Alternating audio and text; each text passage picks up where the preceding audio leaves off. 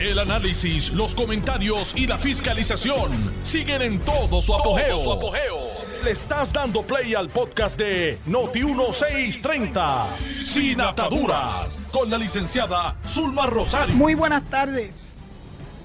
Hoy es martes 30 de noviembre, último día del mes del año 2021. Y se dirige a ustedes con el mayor de los cariños y respetos, Zulma R. Rosario Vega, en Sin Ataduras. Por las. a través de la, emisora mejor de Puerto Rico, Noti 1. La primera fiscalizando. Yo tenía una serie de temas que quería compartir con ustedes en el día de hoy, pero como dice Noti1, las noticias cambian. ¿Y de qué forma cambian las noticias? Empecemos con el fallecimiento de Edison Miller de Arondo. Yo conocí a Edison Miller cuando era el presidente del precinto 4 de San Juan. Y lo fue por muchos años. De hecho, ese es el precinto que eventualmente, después que se va Edison, es Jennifer que lo sustituye, Jennifer González, que era vecina en Villanevares. Yo siempre tuve mis reservas con Edison Miller. Llámele sentido común, llámele, pues, qué sé yo, un poco de premonición con relación a las actuaciones de Edison Miller. Y recuerdo que consistentemente le decía a mi papá, que Dios lo tenga en la gloria, que se pasaba mandándole chao porque Edison tenía un programa de radio. Y siempre andaba pidiendo chao porque si no le iban a quitar el programa de radio y necesitaba el dinero para sostener el programa de radio. Y decía, papi, no le mande chavos a Edison. Y él me decía, pero es que él es la única voz del PNP en la radio. Y dije, pero papi, no lo haga. Claro, yo me, me refrendaba, no quería decirle por qué no debía mandarle dinero, porque yo no tenía pruebas de nada. Era lo que se decía una premonición, un sexto sentido. El tiempo me dio la razón. De hecho, en todas las primarias que hubo, yo le votaba en contra. No hubo una sola vivaya donde participara Edison contra otros candidatos y siempre le votaba en contra. Años más tarde fue que se supo quién era Edison Millar Larondo. Yo sé que ahora todo el mundo va a hablar bien de él, porque cuando la gente se muere de momento nos olvidamos de todo lo que hizo, dejó de hacer. Yo no. Por eso mucha gente dice que yo desarrollé un corazón de, araña pelúa. No se movía el cuerpo. porque Porque la persona que recibe el favor del pueblo para servirle no puede actuar como actuaba Edison Miller Darondo. Por ende, nunca, nunca le di ni siquiera el beneficio de la duda. Los federales se encargaron de él, los tribunales eh, estatales también. Acuérdense que la oficina de ética, posteriormente, cuando yo asumo esa posición en el 2009, ya él no estaba ni siquiera, ni por los centros espiritistas, posiblemente estuviera cumpliendo cárcel en ese momento. Me da muchísima pena por sus hijos, porque los hijos terminan pagando, ¿verdad?, las culpas de los padres. Y a Edison le pasó como le pasó al Capone, que nunca lo pudieron coger por mafioso y por matar gente, pero lo cogieron por evasión contributiva. Y a finalmente lo, lo cogieron por estar haciendo, ay Dios mío, hostigamiento y cosas terribles contra menores de edad. Y por eso cumplió cárcel. Yo de verdad que tengo tristeza por su familia, que tuvieron que pasar las vergüenzas del siglo por las actuaciones de Edison. Y tengo tristeza por ellos por la pérdida, naturalmente. Un padre es un padre, es un padre, es un padre, aunque sea el que sea. Así que a sus hijos, pues naturalmente mis condolencias y solidaridad. Pero hasta ahí no le voy a tapar las cosas que hizo. El problema de tapar a la gente es que terminan entonces los demás como que siguiendo, cogiéndole el gustito a lo mismo. Si no, miren lo que pasó después. Ay, Dios mío, es que esto es el cuento de no acabar. Lo que pasa es que estos se metieron con empleadas, o sea, ya lo llevaron a otro nivel. Las cuestiones de hostigamiento sexual de Edison fueron con familiares o con, ah, con amigos o amigas, perdón, amigas de la, de la hijastra. Pero Wiso Malavé, el exalcalde de Sidra, fue con empleadas. Edgardo Arlequín fue con empleadas.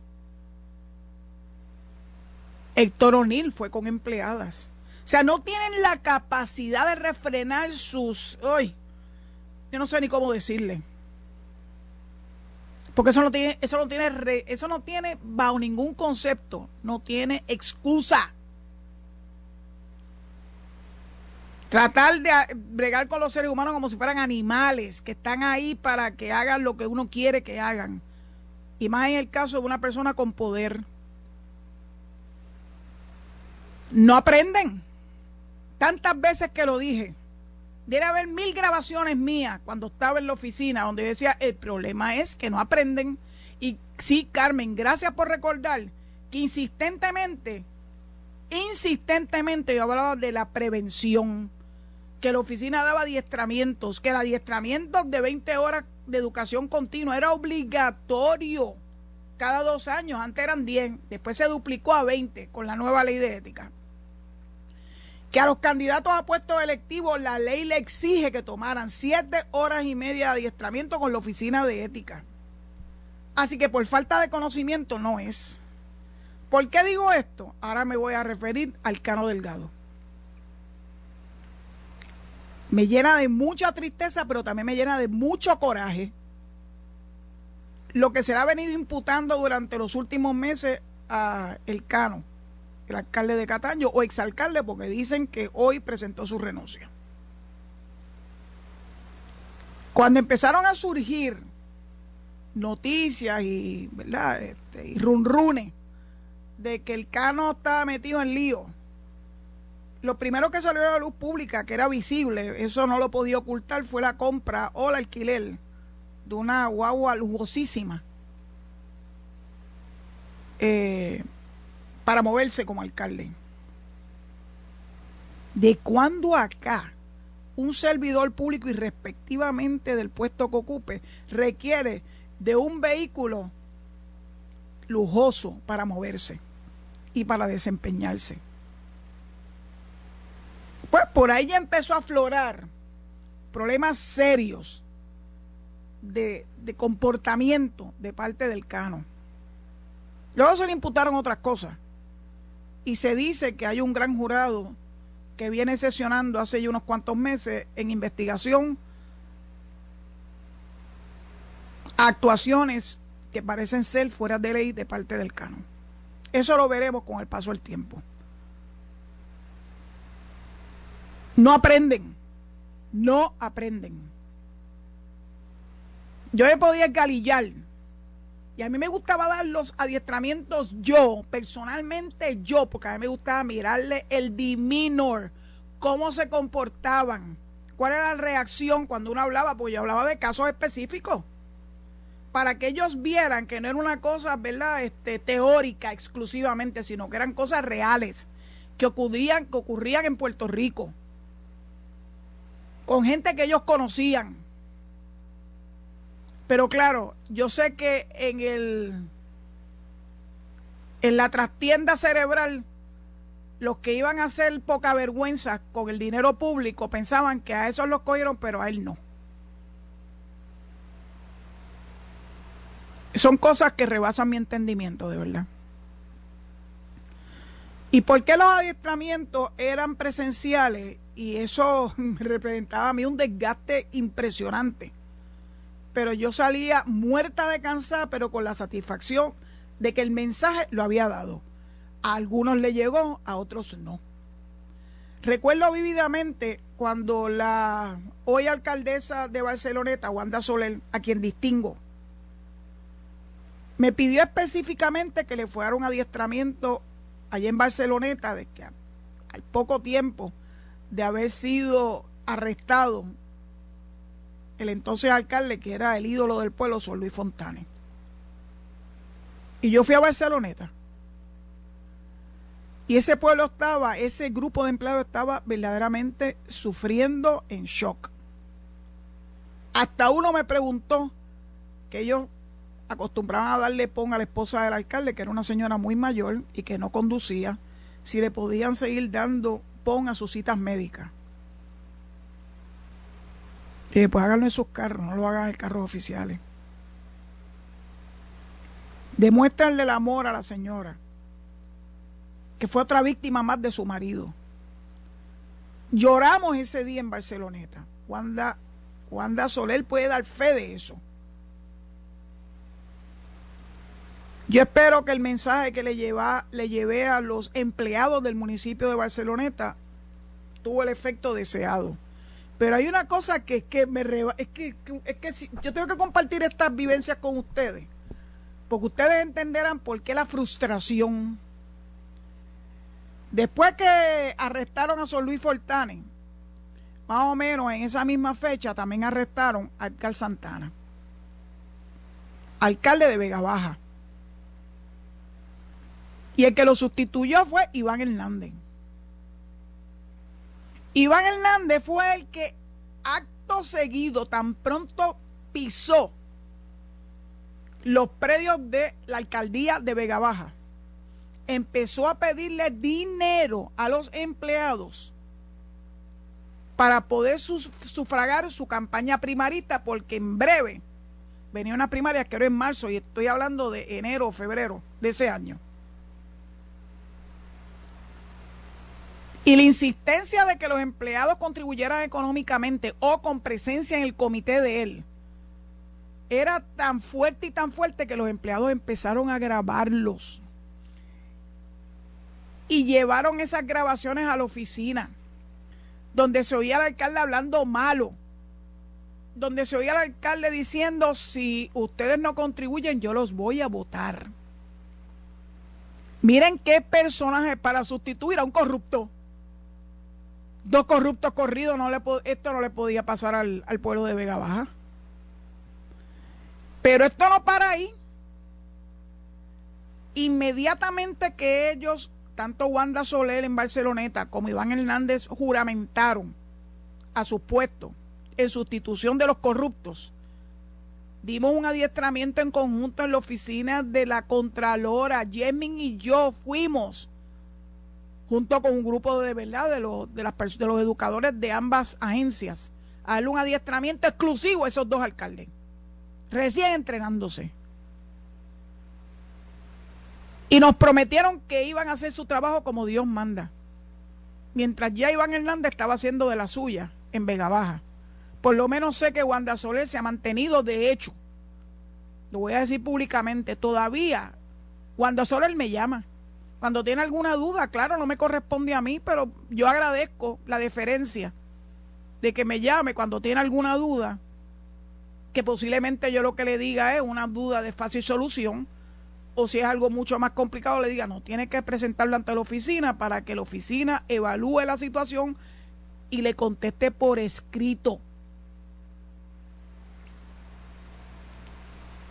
Yo me siento dichosa porque en esos 10 años, con 8 meses y 11 días, logré establecer una relación bastante, bastante directa, tanto con los jefes de agencia. Yo pasé por tres gobernadores, tres, como con alcaldes y alcaldesas. Recuerdo particularmente también a la alcaldesa de Gurabo, Rosacheli, porque ella también tuvo que sustituir a otro corrupto. Cuando tú tienes que asumir las riendas de un municipio que está desmoralizado por las actuaciones de su primer ejecutivo, levantar nuevamente eso y levantar sobre todas las cosas la que la gente confía, la confianza de tu pueblo, no es tarea fácil. Entonces surgen estos casos y yo me quedo anonadada porque el cano estuvo en la oficina estando yo allí.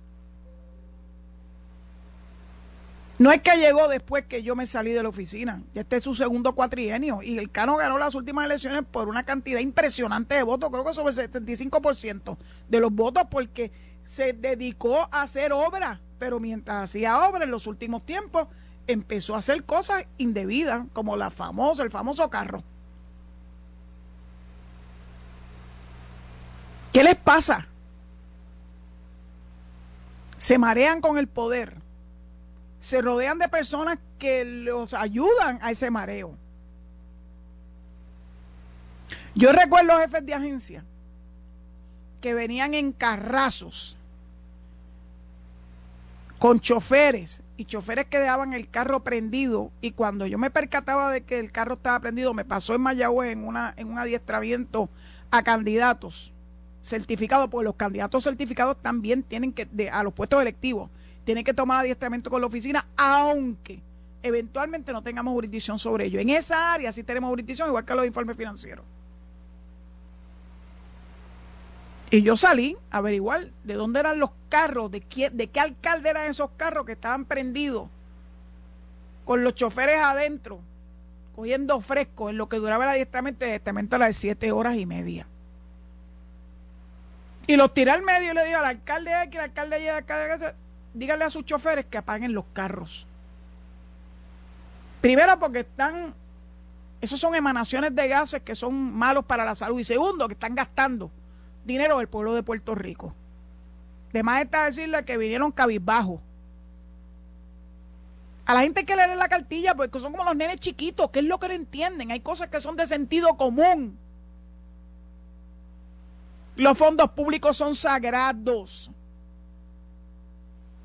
El puesto y tu desempeño es sagrado. Pero lamentablemente no aprenden. Sé que mi sucesor, Luis Pérez, a quien le deseo el mayor de los éxitos, lo quiero mucho, fue mi subdirector. Sigue dando adiestramiento. Con la pandemia tuvieron que hacer una, ¿verdad? unos cambios y los adiestramientos se tornaron adiestramientos eh, como la mayor parte de las cosas, eh, por Zoom y por la vía electrónica. Pero se seguían dando los adiestramientos. Lo que pasa es que nada sustituye a tú estar allí presente, a tú verlos, a que ellos te vean, a que pregunten y uno pueda más o menos identificar quién está con uno o quién está en la luna de Valencia, porque algunos estaban en la luna de Valencia, no despegaban los ojos de sus celulares. Decía, este se va a escocotar. Aquel ya puedo anticipar que va a tener problemas. Recuerdo que en ese adiestramiento en Mayagüez vino el entonces alcalde de Rincón, no, de Aguada, Jesse, ya lo habíamos señalado.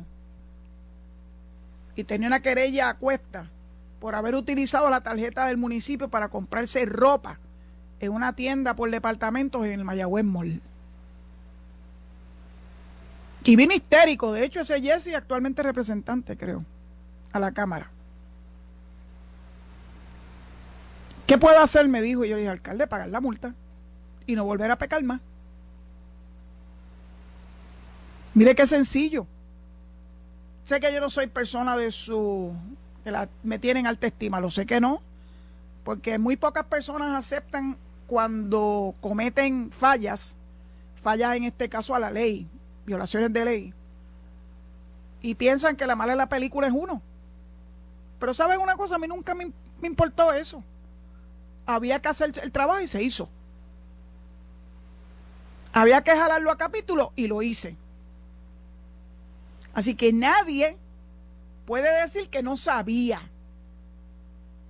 Y lo interesante es que esos adiestramientos se tomaba la asistencia con la firma del servidor público, fuera un alcalde, fuera un legislador, fuera el que fuera. Y cuando empezaban a resbalar, uno de los primeros exhibiteras, usted toma el adiestramiento de tal más cual cosa sí o no, a veces se olvidaban. Bueno, pues esta es su firma. Como los nenes chiquitos. Porque suficientes pruebas tuvimos durante todos esos años de gente que no estaba haciendo su trabajo como Dios mandaba. Una vergüenza para Puerto Rico. Y uno esperaría que sus sucesores hicieran su trabajo bien, porque el anterior alcalde de, de Cataño tuvo señalamiento. Por cierto, apellido Rosario, no me acuerdo su primer nombre, creo que era José, pero no me acuerdo. Entonces uno piensa que los sucesores van a hacer su trabajo bien, porque han aprendido las lecciones. aunque hay un dicho que dicen que nadie aprende por cabeza ajena. Yo eso nunca lo entenderé. Porque tú no te tienes que escocotar para saber que te escocotarte te vas a sufrir. Pero son cosas que con las que uno tiene que lidiar. Sé que se publicó recientemente por Miguel Romero, alcalde de San Juan, que el director de la oficina de ética estuvo con ellos y estaba dándole un adiestramiento presencial. Me parece extraordinario. Algunos se preguntaron que si yo le había dado adiestramientos a Yulín, sí, se los di. Y a su equipo de trabajo. De hecho, una de ellas, una de las que estaban allí, es que hay cosas que no se me pueden borrar de la mente. Se mostró tan aburrida que, que hizo un gesto de aburrimiento que fue tan evidente que cuando dimos el break yo fui a donde ella y le digo, eh, ¿usted está teniendo problemas con este adiestramiento? No licenciada, pero hombre, la cogí en frente y por eso era que era importante que fueran presenciales. Porque no es lo mismo, y yo sé que no había opción por la pandemia, pero no es lo mismo tenerlos de frente y ver cómo se comportan. Ver lo que yo llamo el demeanor, que es, ¿verdad? la, eh, cómo se comportan, eh, lo no verbal. Y había que poner los ojos y los oídos en esos personajes, porque uno podía anticipar que iban a tener problemas posteriormente. La verdad es que me da muchísima pena que todavía tengamos que estar viviendo este tipo de actuación. Y no quiero juzgar a nadie, sencillamente estoy diciendo que cuando el río suena es porque agua trae. Y cuando un alcalde que tiene un setenta y pico de por ciento de aprobación en su pueblo para las elecciones del 2020, hace un año, tiene que renunciar, ya uno sabe que hay problemas. Y uno sabe que hay problemas serios. Recuerden que hay renuncias y hay renuncias.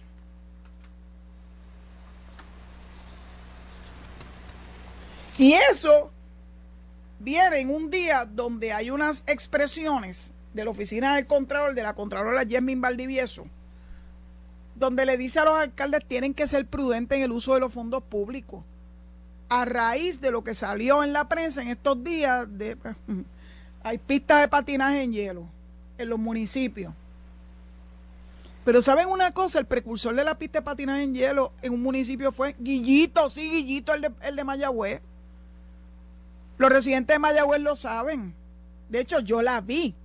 Porque a mí me encanta ir a Mayagüez a ver, porque, bueno, dedican medio millón de dólares a los adornos navideños. Yo no sé cuán prudente es eso. Es un municipio que está teniendo serios problemas fiscales. Y en una de las más recientes navidades, recuerdo que puso una pista de patinaje en hielo. Digo, no era permanente.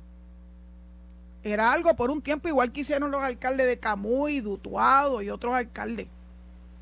Socolor de que así atraen a los niños en medio de una pandemia, incluso aprovechan para vacunarlos.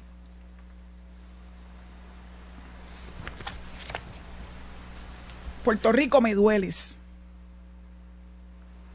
Me duele muchísimo que tengamos que seguir viviendo esto. Y si es cierto que hay un gran jurado sesionado sobre alegadas irregularidades de otros alcaldes de otros municipios de ambos partidos principales, se verá con el tiempo porque muchas veces dicen eso y dicen eso y no pasa nada.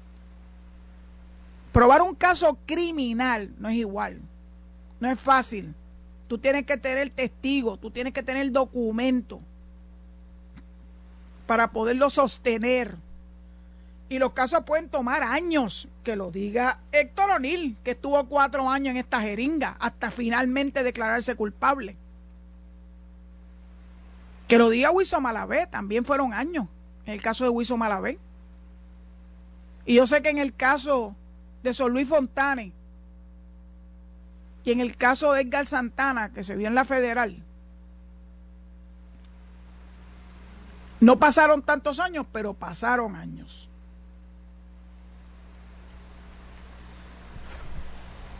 Yo trato de no ver los mensajes que me mandan mientras yo estoy al aire, pero recibo uno de mi amado alcalde de Barranquita, Paco López. Porque a él, él también me invitó a su municipio y en el municipio de Barranquita hay un adiestramiento solicitado por el alcalde, el entonces alcalde Paco López. Pero es triste, Paco, que me estás escuchando evidentemente, es triste que no aprendan las lecciones otros alcaldes y que piensen que puede seguir por la libre. Las elecciones faltan tres años, pero en estos tres años que faltan, los que lo están haciendo mal, yo espero que salgan de la alcaldía, no renunciando, que lo salgan, que salgan con la cabeza baja y que salgan con imputaciones de índole criminal o administrativa para que aprendan, si es que aprenden sus lecciones. Pues se piensan que están por encima de todos los demás. Bueno, más vale que me calle la boca, porque si no, Serra me va a tumbar el micrófono y esperar entonces a después de la pausa para continuar estos temas.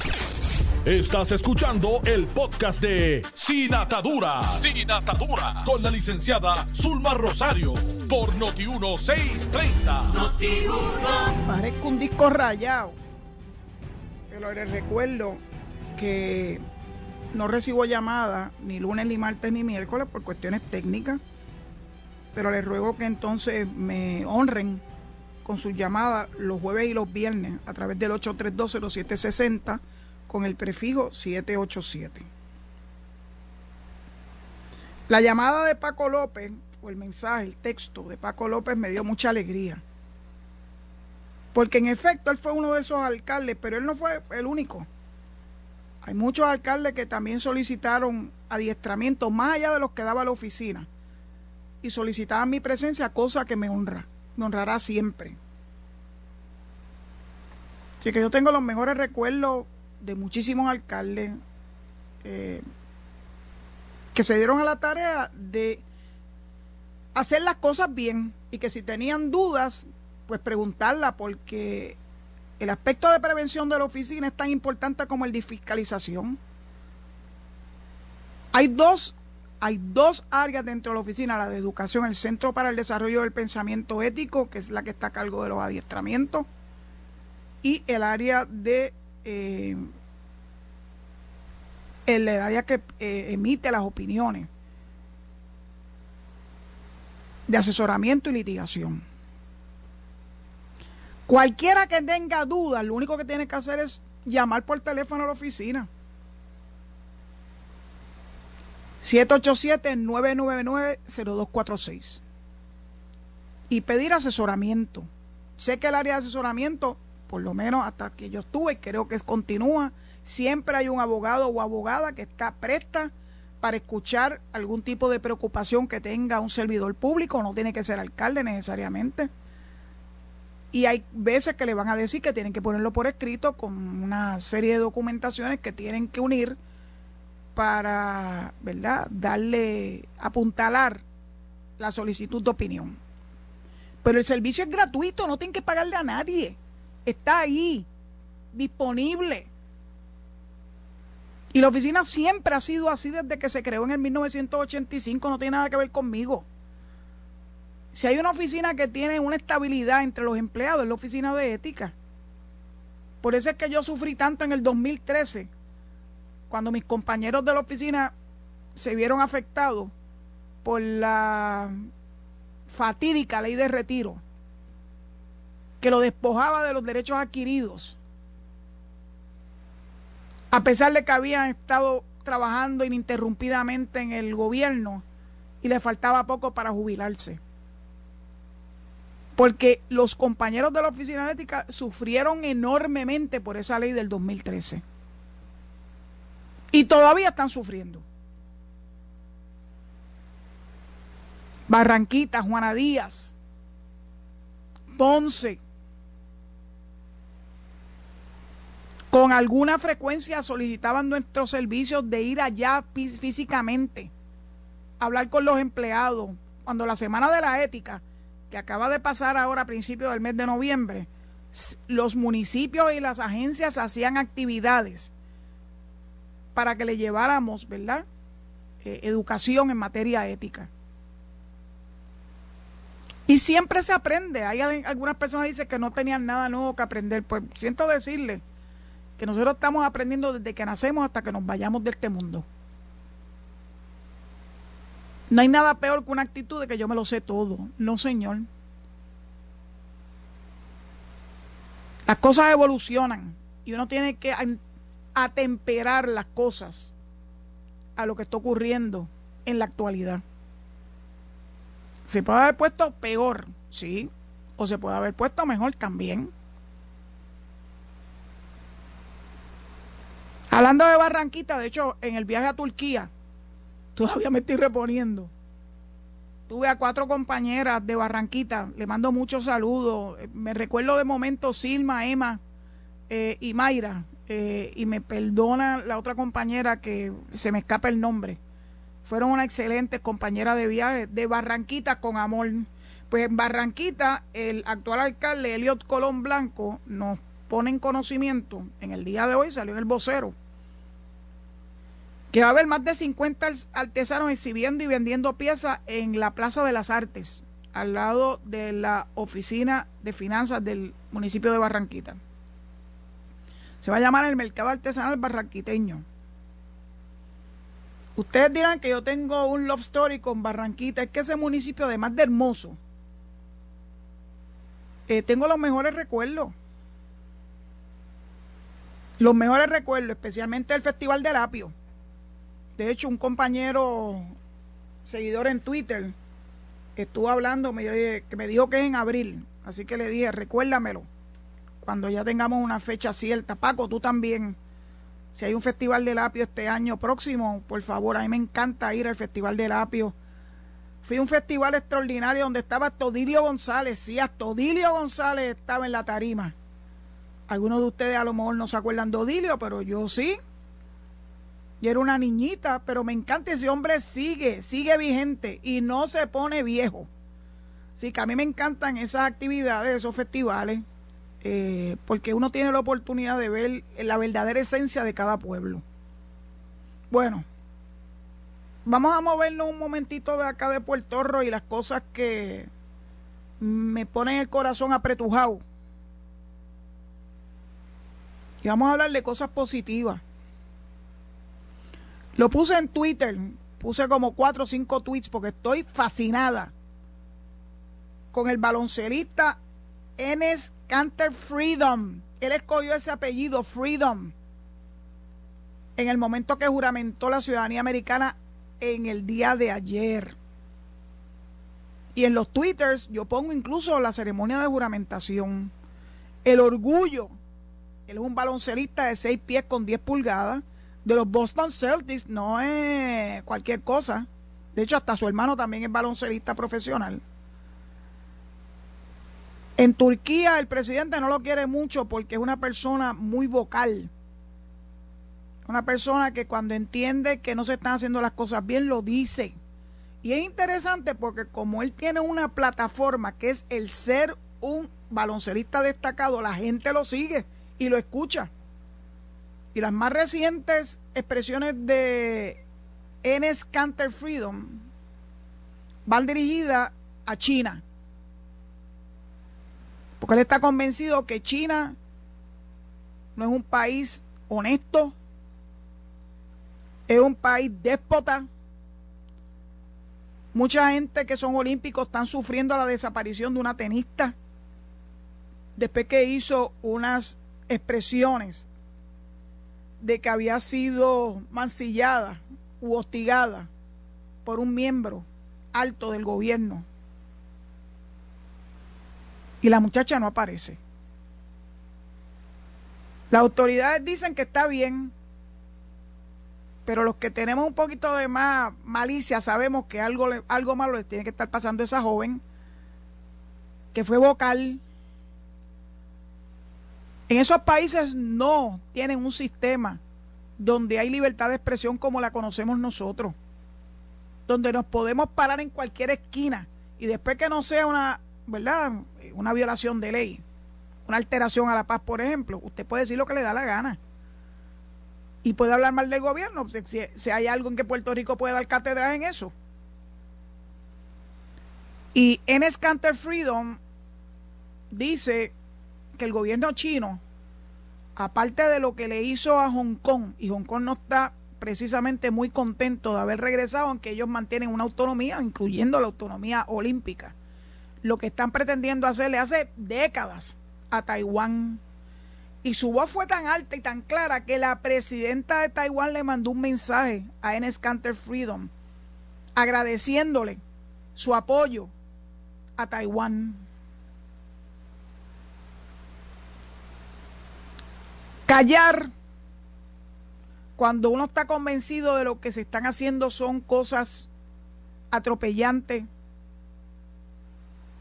cuando no se está respetando las voces disidentes no es opción. Hay algunas personas que son más, ¿verdad? Que tienen mayor facilidad y no tienen tal vez una timidez y hacen expresiones públicas denunciando. De hecho, en Escanter Freedom, me encanta el apellido que escogió Freedom y vayan a su página para que vean cómo él se describe. Orgulloso ciudadano americano en the land of the free.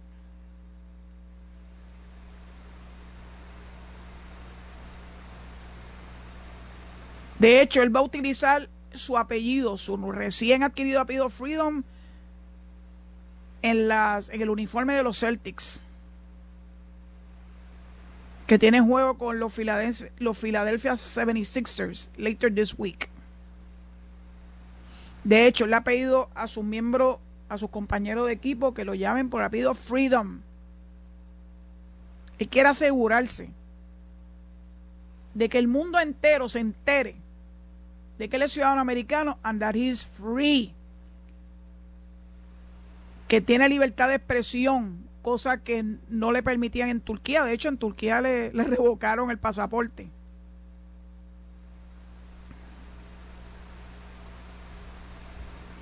Él llegó a los Estados Unidos en el 2009 como baloncelista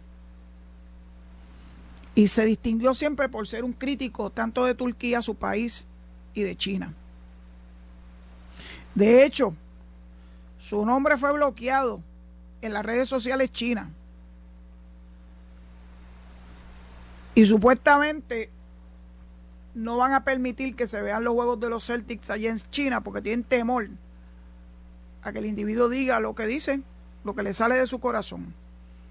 Así que si eso no es el bloqueo a la libertad de expresión, que venga Dios y lo vea. También él ha hecho suyo el de que se libere al Tíbet que también está en una situación difícil con China. Dice, Tibet belongs to the Tibetans. Y está promoviendo el boicot a las Olimpiadas en Beijing para el año 2022, el año que viene.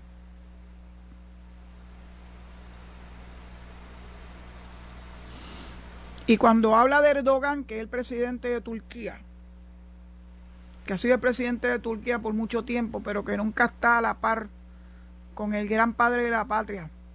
Ataturk, ustedes lo leyeron en, mi, en mis twitters cuando estuve allá en Turquía recientemente. El Dogan tiene, tiene muchísimos problemas.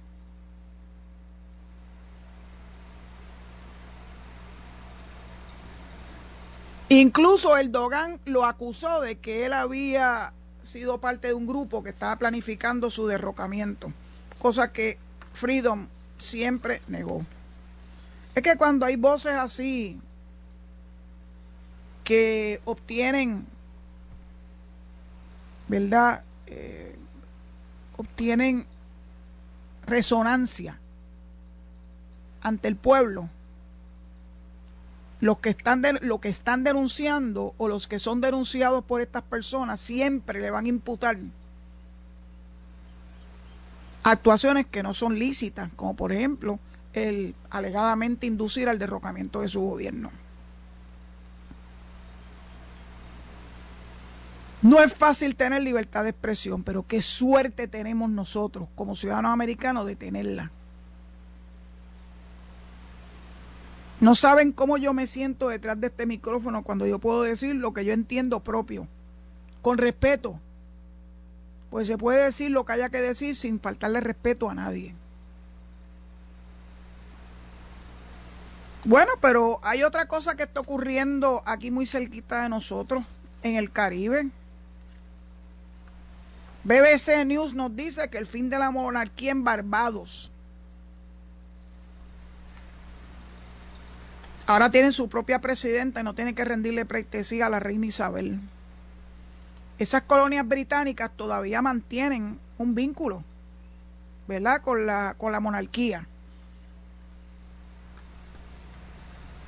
La nueva presidenta, la primera ministra se llama Mia Motley, para dejar atrás el pasado colonial, incluso estuvo físicamente el príncipe de Gales, el príncipe Carlos, tan reciente como ayer, para asistir a la ceremonia de traspaso de poder en la Plaza de los Héroes Nacionales. Y lo hizo como representante de la reina Isabel, hijo de ella. Es interesante, ¿verdad? Esto que a estas alturas, estas colonias de la Gran Bretaña, ahora es que están viendo Lo importante es la responsabilidad para tener su propio gobierno y no tener necesariamente que depender al 100% de la metrópolis.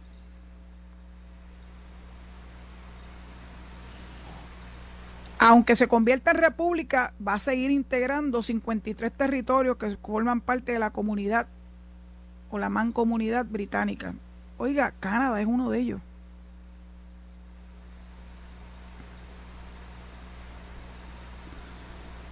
Y algo interesante lo que dice BBC. BBC es una, una entidad eh, de noticias, tanto por televisión como por los medios eh, escritos, que dice, y es de allá de, Gran Bretaña, dice, pese a que la mayor parte de los territorios y colonias bajo dominio británico lograron su independencia durante el periodo de colonización de las décadas posteriores a la Segunda Guerra Mundial, Muchos de estos se convirtieron en monarquía constitucional y mantuvieron a Isabel II como reina y jefa de Estado. Así que eh, estaban, estaban y no estaban.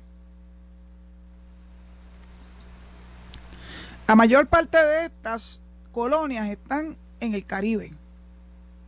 Antigua, Barbuda, Bahamas, Belice, Granada, Jamaica, San Cristóbal y Nieves, Santa Lucía y San Vicente y las Granadinas.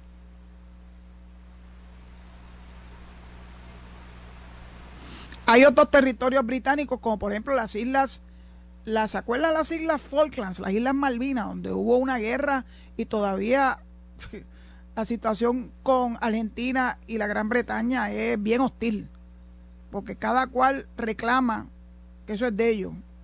Otra más que recuerdo porque la visité, este fue allá en España. Ese peñón que hay y que divide el Mediterráneo del Atlántico, el Peñón de Gibraltar. Es y no es. Es británico, pero también España lo reclama.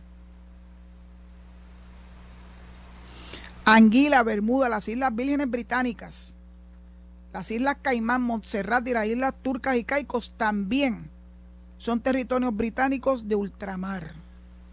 O sea que si Puerto Rico es la colonia más antigua del mundo, no podemos echar un lado que todavía hay este tipo de relación con Gran Bretaña y que son todos compañeros nuestros, compartimos el Caribe con esas islas, algunas de las cuales pues he tenido el privilegio de visitar eh, cuando hemos ido en crucero, pero eso es una, una ida por la vuelta bien rápido. Te vas del crucero, ver la isla, la inmensa mayoría de ellas verdaderamente hermosas, este, pero no estás mucho tiempo, es un ratito lo que está uno en esas islas del Caribe, que también pertenecen a alguien. En este caso, la que mayor isla tiene es, la, es Gran Bretaña, Inglaterra. Pero Francia también tiene Saint Martin o San Martín. Es mitad y mitad. Es mitad holandesa y mitad francesa. Así que hay cosas que no cambian a pesar de los años. Lo que pasa es que la relación entre Puerto Rico y Estados Unidos, y anterior a eso, entre Puerto Rico y España, es muy distinta a las que viven estas islas, que no tienen mucha capacidad económica para sobrevivir por sí mismas. Puerto Rico sí. Puerto Rico tiene gobierno propio. No de ahora, eso fueron dándolo de a poquito en 1900, en 1917, en 1952. Tenemos una constitución, pero nos siguen tratando como colonia. Y no podemos nunca cejar nuestros esfuerzos para conseguir que el Congreso de los Estados Unidos y el presidente reconozca a Puerto Rico como su próximo estado. Cumplimos con todos los parámetros, con todos. Población, constitución, gobierno propio, todos los parámetros. Y aunque económicamente hemos tenido nuestros problemas, la mayor parte de ellos precisamente provienen de que somos una colonia. Eso no le ocurre a los estados. Así que nosotros no vamos a dejar de pelear porque Puerto Rico se convierta en el Estado 51 de la nación americana. No vamos a dejar de pelear como peleó Enes Canter Freedom para poder expresarse con libertad en la nación americana que él la reconoce como la mejor nación del mundo. Él lo ha vivido en carne propia. Así como nosotros como ciudadanos americanos que no tuvimos que luchar como él. Por eso es que siempre es tan difícil que los que no han tenido que luchar por obtener algo, lo reconozcan y lo aprecien. Cuando uno ve gente que se tira la maroma que se tiran muchos centroamericanos para cruzar ríos, fronteras llenas de criminales, para poder llegar a the land of the free, para obtener un trabajo digno y eventualmente poderse convertir en ciudadanos americanos, uno se da cuenta que en Puerto Rico no, todavía no entendemos lo que significa para nosotros ser ciudadanos americanos de nacimiento. Lo damos por sentado. No tiene gran relevancia para mucha gente. Pero créanme que yo voy a utilizar estos micrófonos para siempre recordarle a mis oyentes que ser ciudadano americano es lo que nos permite a nosotros luchar por la igualdad. Ese es el punto de partida. Y la igualdad es en todo. En representación, en poder votar. ¿Saben que Freedom va a poder votar por el presidente? ¿Sí? El turco va a poder votar por congresista y nosotros todavía no. Son cosas que rebasan el entendimiento. Y siempre le voy a estar metiendo el dedo de los ojos al Congreso de los Estados Unidos al presidente de los Estados Unidos por su inacción. No puede ser que se sientan felices de tener una colonia donde sus ciudadanos americanos no tienen los, los plenos derechos que tienen un ciudadano americano en cualquiera de los 50 estados. Bueno, dicho eso, y antes de que me tumben el micrófono, agradezco mucho su sintonía. Agradezco a mi querido amigo Serra en los controles. Y recordándole que acto seguido viene mi amigo Enrique Quique Cruz con Análisis 630. Y posterior a él, a las 7 de la noche, viene Luis Enrique Falú. Quédese en sintonía con Noti1, la mejor estación de Puerto Rico, primera fiscalizando. Dios los proteja y los bendiga y será hasta mañana si Dios así lo permite. Muchas gracias, muchas gracias. Esto fue el podcast de Noti1630, sin ataduras, con la licenciada Zulma Rosario.